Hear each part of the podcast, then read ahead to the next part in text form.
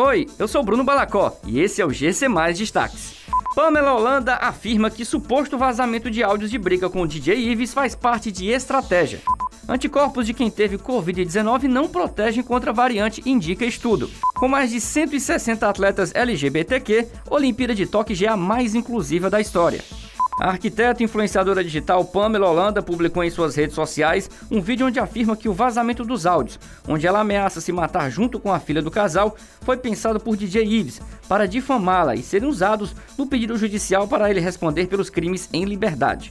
Pamela também acusou DJ Ives de ter vazado o material propositalmente.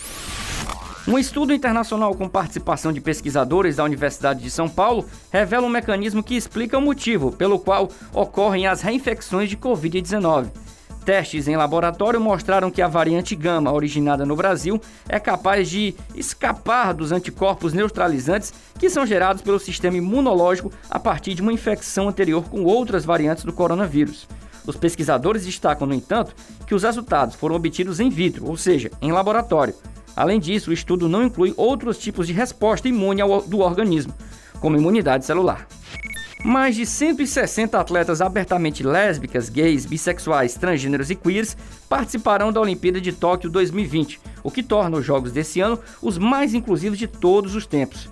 Isso colocou em evidência o Japão, que está fora de sintonia com grande parte do restante do mundo. Ativistas esperam usar os jogos como uma oportunidade para levantar a questão e angariar apoio do público para as pautas LGBTQ. Essas e outras notícias você encontra em gcmais.com.br. Até mais!